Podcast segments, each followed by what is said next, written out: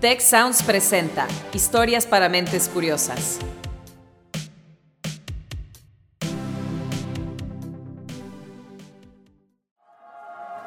¿Dónde leíste eso? ¿Cómo te enteraste? ¿Está comprobado? Me interesa ese tema. ¿Cuál es tu fuente? ¿Dónde escuchaste eso? Historias para mentes curiosas.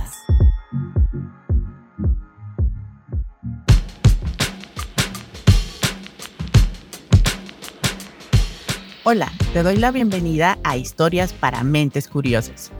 Si eres un escucha de nuestro podcast, ya debes conocerme. Soy Mariana León, editora de contenidos de Tech Science, la plataforma del TEC de Monterrey en donde hablamos de ciencia e investigación. En este episodio nos centraremos en una disciplina que algunos llaman la más sexy del siglo XXI. ¿Será? Fíjate nada más. Las apps de navegación que utilizas para llegar más rápido al trabajo funcionan gracias a ella. Es la responsable de las recomendaciones que te hace tu servicio de streaming favorito. Los equipos deportivos la usan para mejorar su rendimiento. Y la medicina está sacándole provecho en el diagnóstico de enfermedades. Estamos hablando de la ciencia de datos o data science. ¿Quieres saber por qué se ha vuelto una herramienta tan importante para empresas, bancos y gobiernos? ¿Por qué la comparan con un oráculo moderno y cuáles son sus red flags? Acompáñame a descubrirlo. El especialista en análisis de datos, Matthew Benham, tenía solo 11 años cuando se volvió fanático de las abejas de Brentford, aunque la verdad, este club de fútbol era bastante malo. Este equipo nunca había ganado una copa relevante. En 1947 quedó fuera de la Premier League inglesa y en 2008 permanecía estancado en la tercera división. Pero eso no le importó a Matthew. Él siguió apoyando al Brentford mientras estudiaba física en la Universidad de Oxford y durante su etapa de vicepresidente del Bank of America. Ni siquiera la fortuna que amasó como asesor de apostadores profesionales lo hizo desdeñar a su equipo. De hecho, en 2012 consiguió el dinero suficiente para comprar al Brentford, cambiando por completo su destino. El sorpresivo ascenso del conjunto parecía cosa de magia. Subió a segunda división en 2014 y para 2021 no solo había alcanzado la Premier League, sino que lo hizo como uno de los equipos más interesantes en toda la trayectoria del torneo.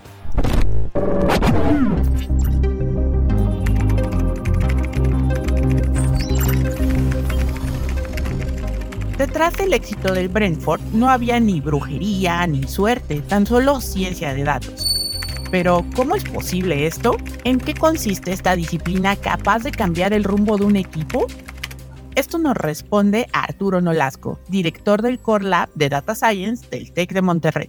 Wow, es una pregunta muy, muy, interesante que cada quien que le preguntes te va a dar respuestas diferentes.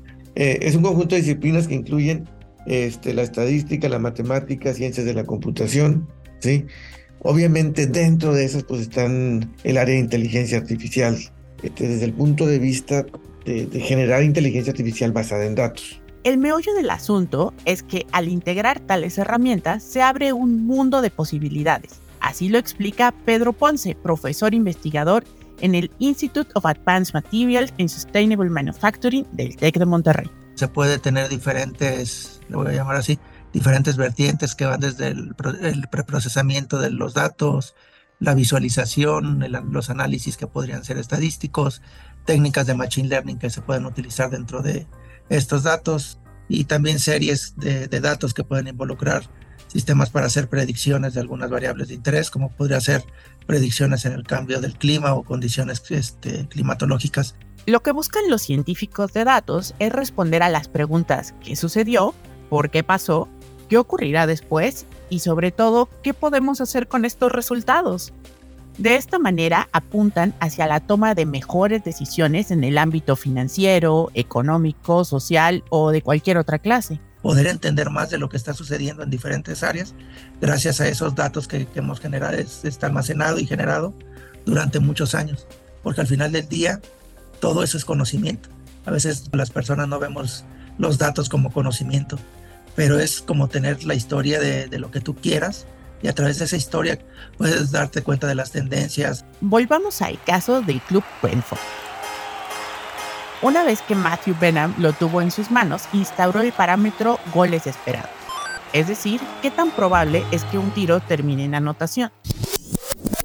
Para ello, consideró la información histórica de miles de lanzamientos similares en distancia y ángulo respecto a la portería, parte del cuerpo con la que se le pega el balón, tipo de pase recibido, etc.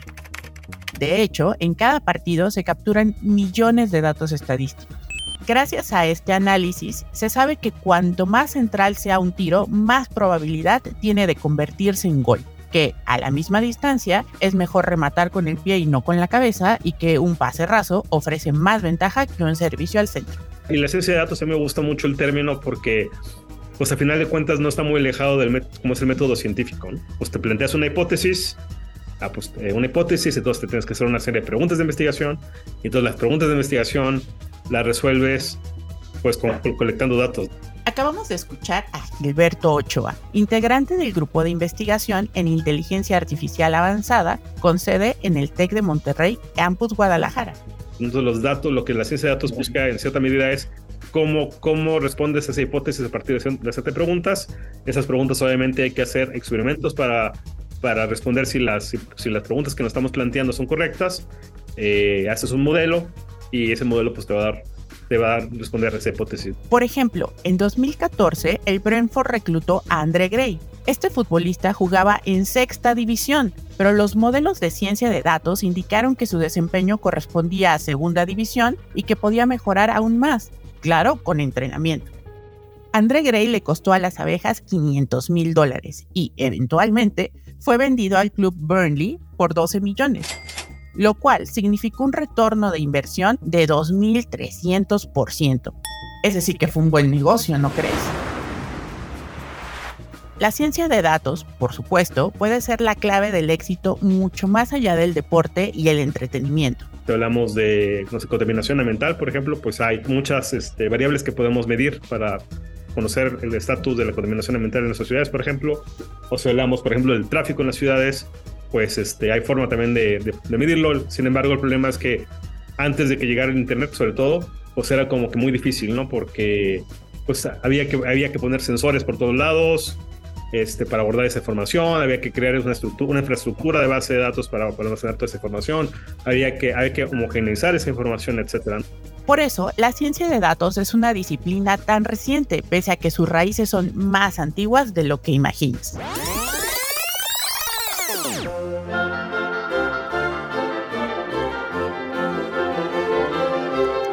Kepler enunció sus leyes del movimiento de traslación de los planetas en órbitas elípticas a principios del siglo XVII. El término ciencia de datos apareció mucho después, en la década de 1960, como un nombre alternativo de la estadística. Luego, a finales de los 90, los profesionales de la computación formalizaron su significado y delimitaron su campo de acción al diseño, recopilación y análisis de datos todavía tuvo que pasar otra década para que la ciencia de datos trascendiera fuera del ámbito académico, ganando terreno en las oficinas de compañías como LinkedIn y Facebook. Y ahora lo que se hace es que no necesariamente te interesa tener un modelo que sea necesariamente completamente entendible para nosotros como humanos, o sea, que puedas describir matemáticamente con una ecuación, sino que simple y sencillamente pues inyectes datos y pues tengas la salida que deseas. Entonces, eso tiene sus beneficios porque pues nos ha permitido avanzar en un montón de cosas. Especialmente en tareas muy complejas, aquellas que no se pueden hacer de modo manual, porque son muy tediosas o porque el riesgo de equivocarnos y tener que repetir el trabajo es muy alto. Cuando queremos analizar, por ejemplo, cuántas personas pasaron por, por una calle, por ejemplo, para hacer estadísticas, este, pues tienes una, de dos, pones una persona que esté contando, ¿no? Tienes el video guardado y estás contando. Entonces, ah, para eso se desarrollan algoritmos típicamente de inteligencia artificial que extraen información de algún tipo, por ejemplo, conteo de personas, o por ejemplo, si te interesa, no sé cuánto, es en una aplicación de biología, no sé cuántas células están formando, formando en un cultivo, etcétera, pues este, típicamente eso no lo va a hacer de forma manual, ¿no? Entonces hay que desarrollar alguna, alguna estrategia. Conoceremos más acerca de las aplicaciones y alcances del data science después de la pausa. Si quieres conocer más sobre cómo cuidar tu salud, te invitamos a escuchar Hola de Salud, La prevención hoy es parte del tratamiento. el podcast en el que nuestros expertos te darán consejos para vivir de manera sana, equilibrada y feliz. Felicidad, ese sería un objetivo último. Escúchalo en Spotify, Apple Podcast y Google Podcast. Historias para mentes curiosas.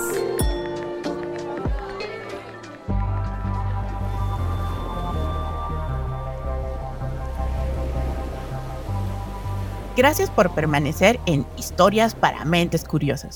Tal vez ya caíste en la cuenta de que estamos sumergidos en un océano de datos. Las organizaciones donde trabajamos los producen a diario.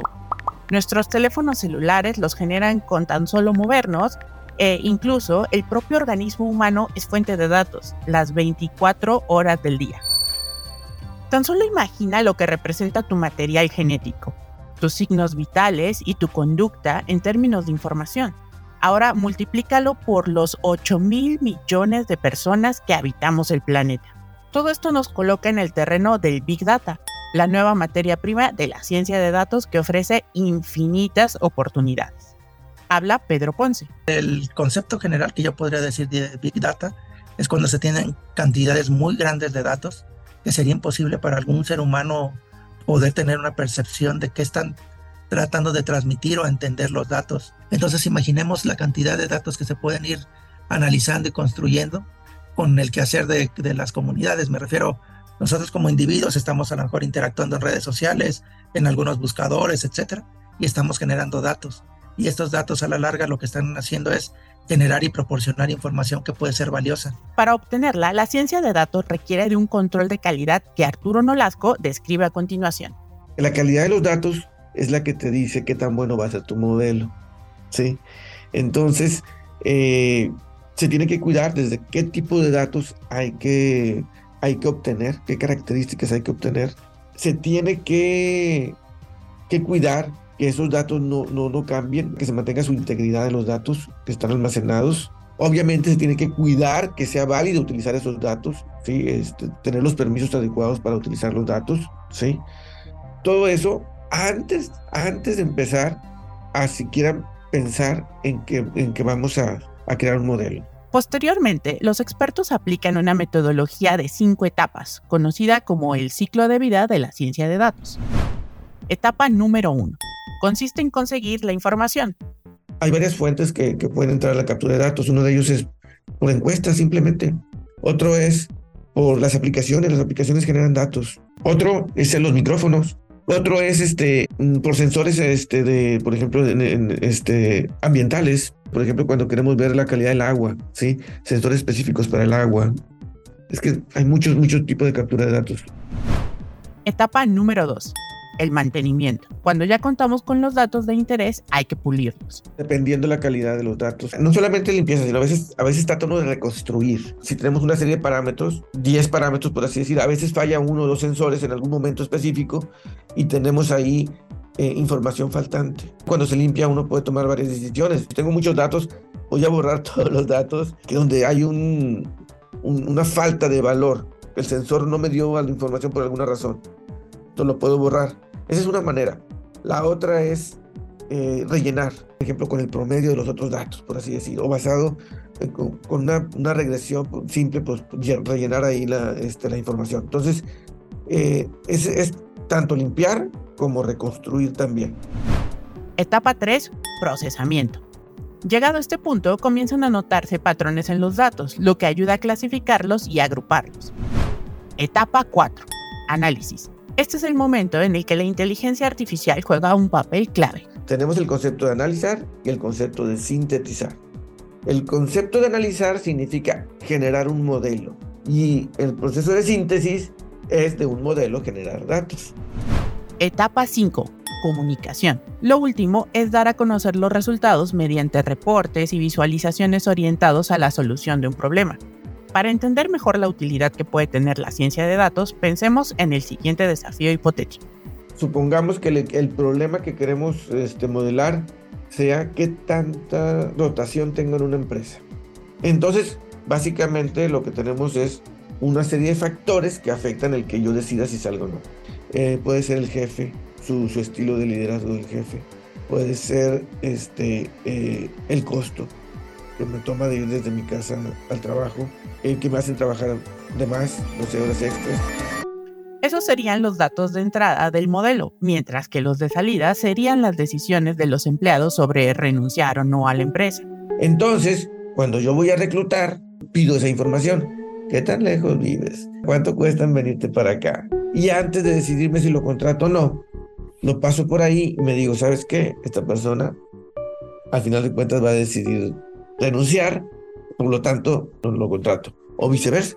O sea, sí veo que, que, que, no cumple con esas características de, de, de renunciar, entonces lo, lo, lo contrato. La ciencia de datos no es algo que pasará en el futuro.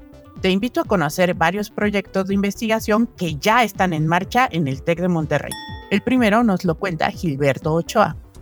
En el contexto de mi trabajo, esa, esa, esa, información se extrae de imágenes y videos y las decisiones que tomamos pues, tienen que ver con el cuidado de pacientes. Para los médicos es complicado identificar el grado de una lesión por colitis ulcerativa si solo toman en cuenta las imágenes de la endoscopía. Esta enfermedad va en aumento alrededor del mundo y se caracteriza por una inflamación y el surgimiento de llagas en el tracto digestivo. Una parte del trabajo que nosotros hacemos es poder caracterizar eso de forma computacional, es decir, que el computador analice la imagen y a través de entrenamiento, eh, utilizando datos básicamente de, de, bases de datos que se colectan y de datos etiquetados por expertos, pues le podamos facilitar un poquito la tarea a los médicos y, y, y, y, disminuir los sesgos, porque puede haber sesgos, pero también puede haber errores humanos, ¿no? Entonces, básicamente desarrollamos pues, técnicas que complementan a los, a los médicos. Otra posibilidad que no te imaginarías que involucra Data Science tiene que ver con desarrollar nuevos materiales. Nos lo cuenta Pedro Ponce. Imaginemos que tú quieres descubrir un nuevo material. La manera más convencional es que un conjunto de expertos se reúne, empiezan a hacer ciertas formulaciones y hacer ciertas condiciones en las cuales podría presentarse una condición de un nuevo material. Pero imagínate que tú pudieras proporcionarle a un sistema la capacidad de poder entender la, la configuración atómica de los elementos y él tuviera la capacidad de a través de entender esto poder empezar a tratar de hacer combinaciones para generar nuevos compuestos. Con cualidades muy particulares, como que sea ligero y a la vez durable. Entonces al final del día tú tienes una, una posibilidad que es inimaginable. Ya no necesitarías un laboratorio muy especializado para poder empezar a trabajar en estas combinaciones, haciendo un sistema como de filtro en el que tú puedas eh, descartar los compuestos que no tengan ningún sentido y esto los enseñando al sistema de inteligencia artificial de forma paulatina. Y de esta manera, pues normalmente se presentan posibilidades que no se podían tener en cuenta anteriormente. Otro gran potencial de la ciencia de datos tiene que ver con las ciudades, donde se concentra el 70% de la humanidad. Imaginemos, por ejemplo, que tú tuvieras la capacidad de poder decir, ok, aquí tengo una, una ciudad que es una ciudad virtual. hecho, un, imagínate un modelo de que tuviéramos, por ejemplo, de la Ciudad de México, de Guadalajara o de Querétaro, pero tan detallado que no nada más modelara los edificios, sino también el comportamiento de las personas, a qué hora salen, cómo se desplazan, cuáles son los trayectos que usan, cuáles son sus necesidades a la hora de comer, cuáles son las necesidades en cuestiones de seguridad, a dónde están las escuelas, cuánta gente atiende estas escuelas, a dónde se están movilizando después los estudiantes. Permitiría hacer planeaciones anticipadas y hacer de estos asentamientos lugares más inteligentes y sostenibles, no solo para los humanos. Ahorita estamos tra trabajando también en una estación meteorológica que no nada más está recolectando datos de temperatura, humedad, este, presión, etcétera, sino también tiene un micrófono para detectar el sonido, porque hay especies de aves que van emigrando. Tú te puedes dar cuenta cómo va decrementando la tasa de, de estas aves si tienes los datos y qué acciones tendrías que hacer y en dónde. La ciudad está cambiando, pero al estar cambiando no quiere decir que no sea amigable para cualquier especie. Poco no crees que sería justo y honesto si estamos hablando de ciudades inteligentes que todo el ecosistema pueda vivir de una mejor manera. Y eso solamente se va a lograr cuando recolectamos más datos de lo que desconocemos. En teoría, la ciencia de datos es una vía de desarrollo para el bien común. No obstante, en la práctica no siempre se cumple esta consigna. Al regresar de la pausa, conversaremos sobre los factores a tomar en cuenta antes de confiar ciegamente en ella. Si quieres conocer más sobre el comercio y los negocios, te invitamos a escuchar Territorio Negocios. La experiencia del cliente o del usuario es cada vez más importante. El podcast en el que hablamos sobre las nuevas tendencias de innovación, emprendimiento, finanzas y liderazgo en México y en el mundo. Escúchalo en Spotify, Apple Podcast y Google Podcast. Historias para mentes curiosas.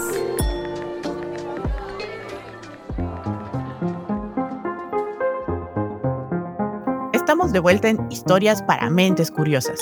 Nos acercamos al cierre de este episodio, pero antes de despedirnos me gustaría reflexionar contigo acerca de las limitaciones de la ciencia de datos. Es la parte, yo creo que más complicada de la ciencia de datos, en la que todo el mundo se, se está enfrentando, es que no se acostumbraba mucho a almacenar la información. Lo que, lo que, lo que nos sobra es información, ¿no? El mundo está lleno de información. Pues la parte más difícil es crear los, crear la, la, los, los procesos, la infraestructura para que esos datos pues estén almacenándose, ¿no? Porque el problema es, pues la, la, información se va a generar y si no se almacena, si no se digitaliza, por ejemplo, de alguna forma, o si no se, se contabiliza de alguna forma, pues esa información se pierde, ¿no? Este reto implica una inversión financiera que no cualquiera puede afrontar. Depende mucho del problema que se va a resolver y también de la precisión con la que queramos obtener los resultados. Para modelos sencillos, con una computadora basada en CPUs, es suficiente. Si tenemos muchísimos datos, podemos requerir una computadora con muchos CPUs, pero ya estamos hablando de Big Data. Y ahí el requerimiento computacional es muy alto.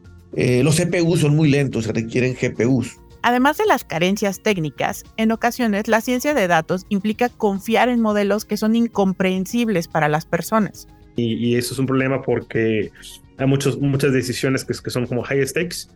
Y, y entonces, uh, ¿cómo le vamos a dejar? O sea, ¿qué, ¿qué regulación va a haber ahí para dejarle las decisiones a los algoritmos? ¿no? Este es un ejemplo simple y cotidiano que seguro te ha pasado.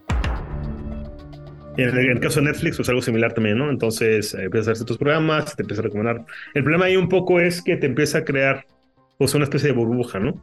En la que solamente, pues a veces si tú tienes interés en algo fuera de, de lo que siempre recibes, pues no lo vas a recibir, ¿no? Ahora piensa en una burbuja, no de entretenimiento, sino laboral, donde no te contraten porque los datos sugieren que renunciarías. ¿Qué me dices del ámbito de la salud? Quizá la información de tu genoma podría indicar que no eres un buen candidato para determinado tratamiento, porque tienes un poco más de probabilidad de falla que el promedio de la población.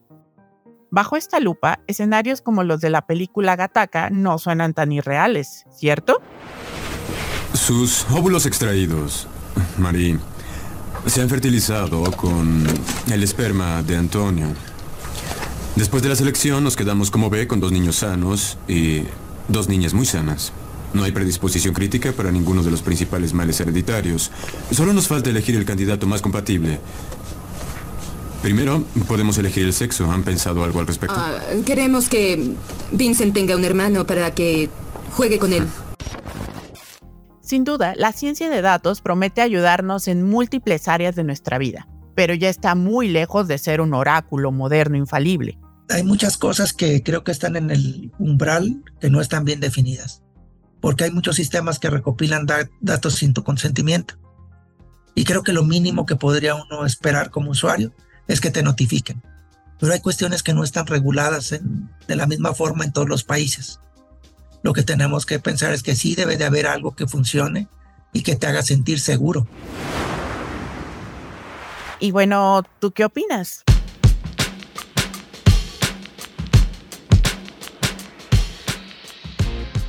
Esto fue Historias para Mentes Curiosas. Queremos agradecer a los profesores del TEC de Monterrey, Arturo Nolasco, Pedro Ponce y Gilberto Ochoa, por habernos compartido su perspectiva sobre la ciencia de datos.